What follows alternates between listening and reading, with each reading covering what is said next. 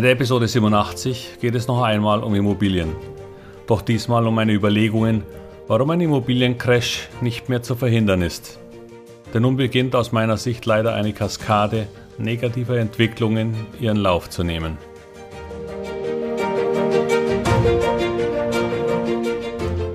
Herzlich willkommen, moin und Servus beim Podcast Aktien verstehen und erfolgreich nutzen. Mein Name ist Wilhelm Scholze.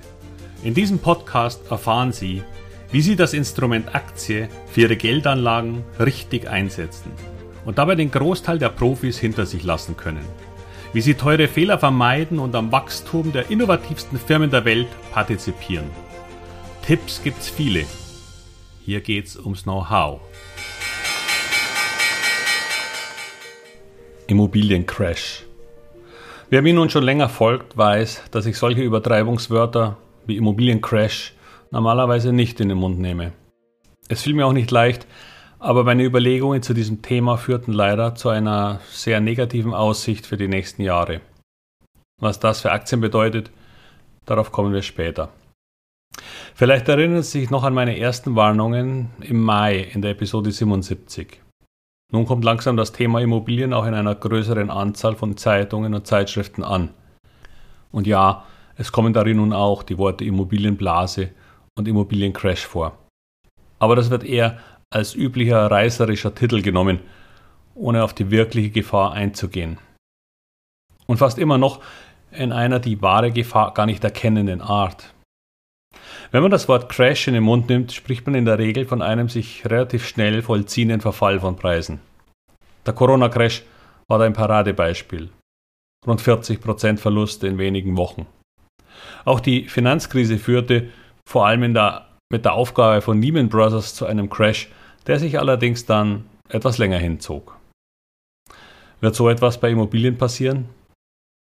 Noch vor kurzem dachte ich an ein normales Rauslassen von Luft aus dem Ballon. Doch je länger ich darüber nachdenke, desto gefährlicher erscheint mir die Situation. Und ich bin eigentlich kein Schwarzmaler, sondern Optimist. Nur eben nicht immer.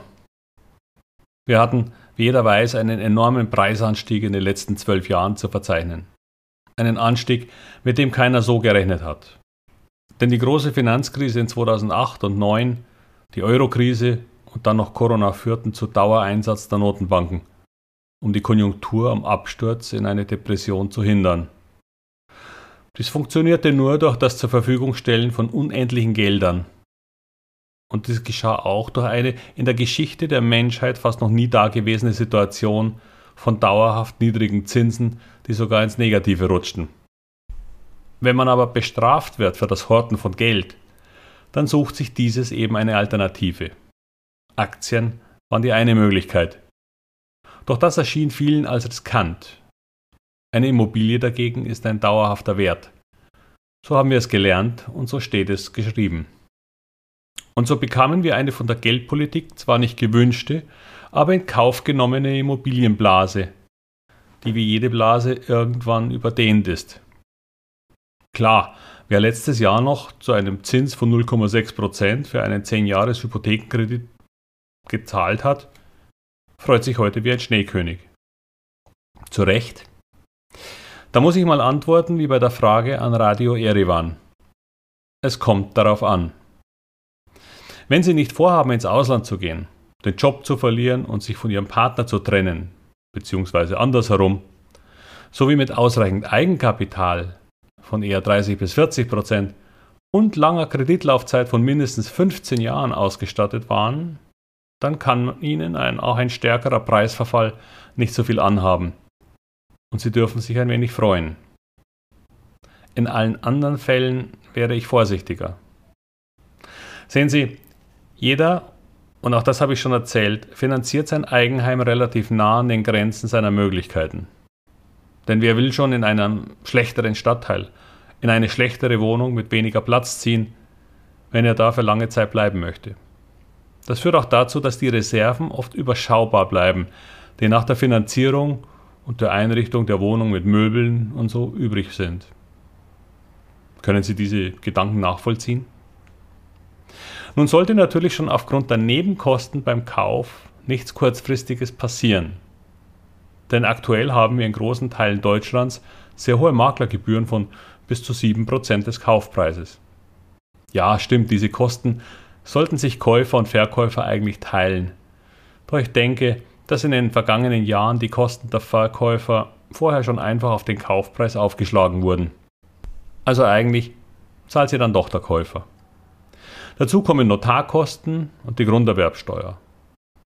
So dass man wohl mit 10% Erwerbsnebenkosten rechnen kann. Manche sagen sogar 15%. Aber gut. Bitte vergessen Sie nicht, das gehört nicht in den eigentlichen Verkehrswert, der diese Kosten nicht berücksichtigt.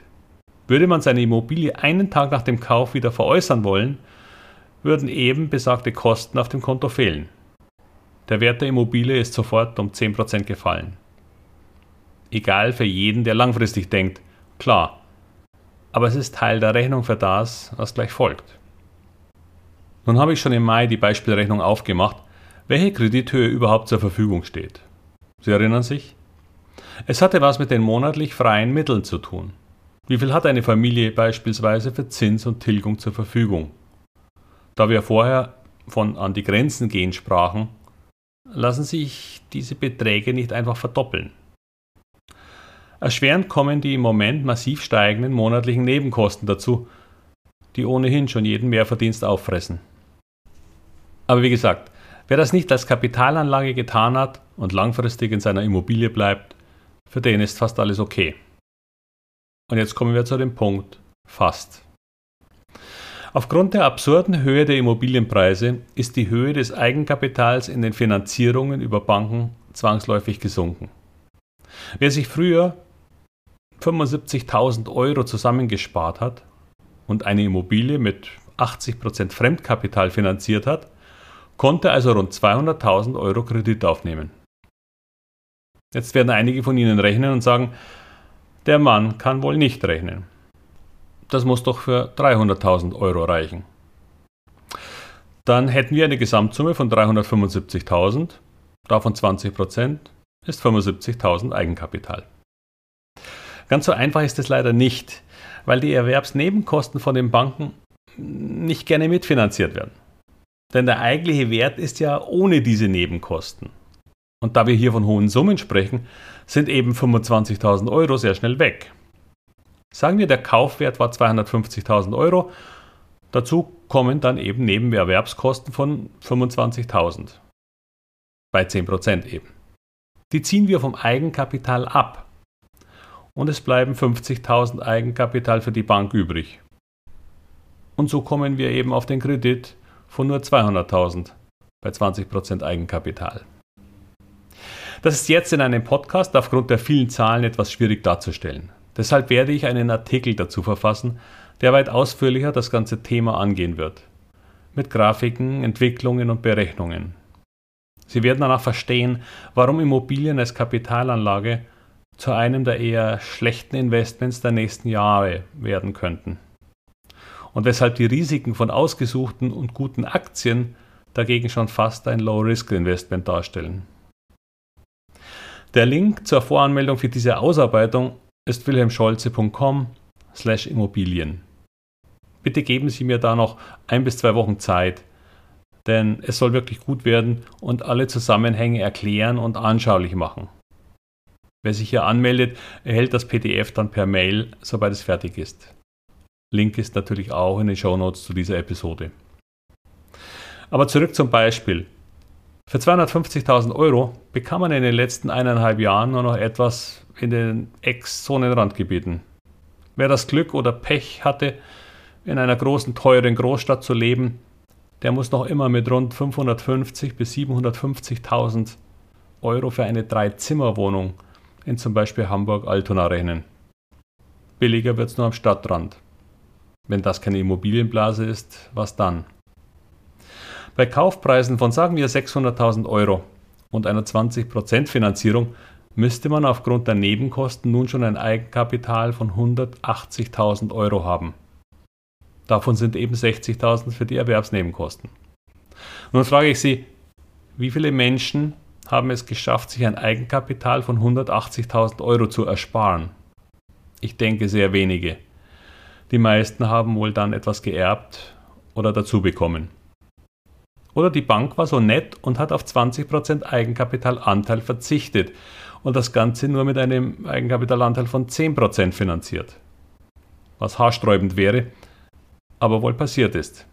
Obwohl man selbst in diesem Falle noch rund 120.000 Euro Eigenkapital gebraucht hätte.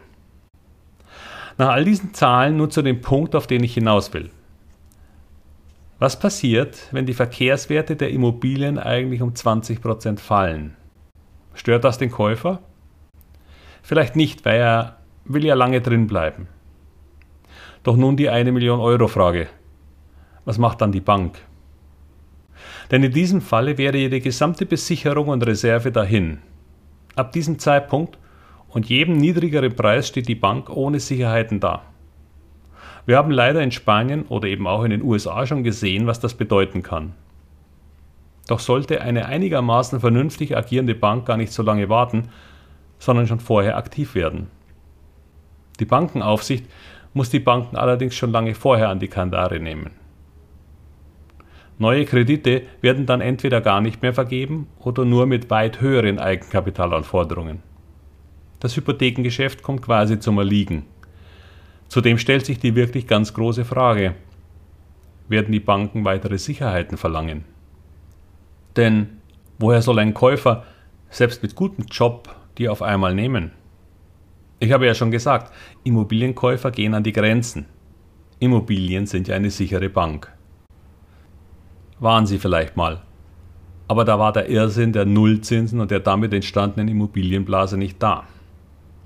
Es sind diese Fragen, die mich beschäftigen. Es ist nur eine mir logisch erscheinende Verkettung von Dingen, beginnend mit enorm gestiegenen Preisen, und nun durch die Inflation stetig steigenden Hypothekenzinsen. Es sind einfach Rechenbeispiele. Doch wo liegt der Fehler?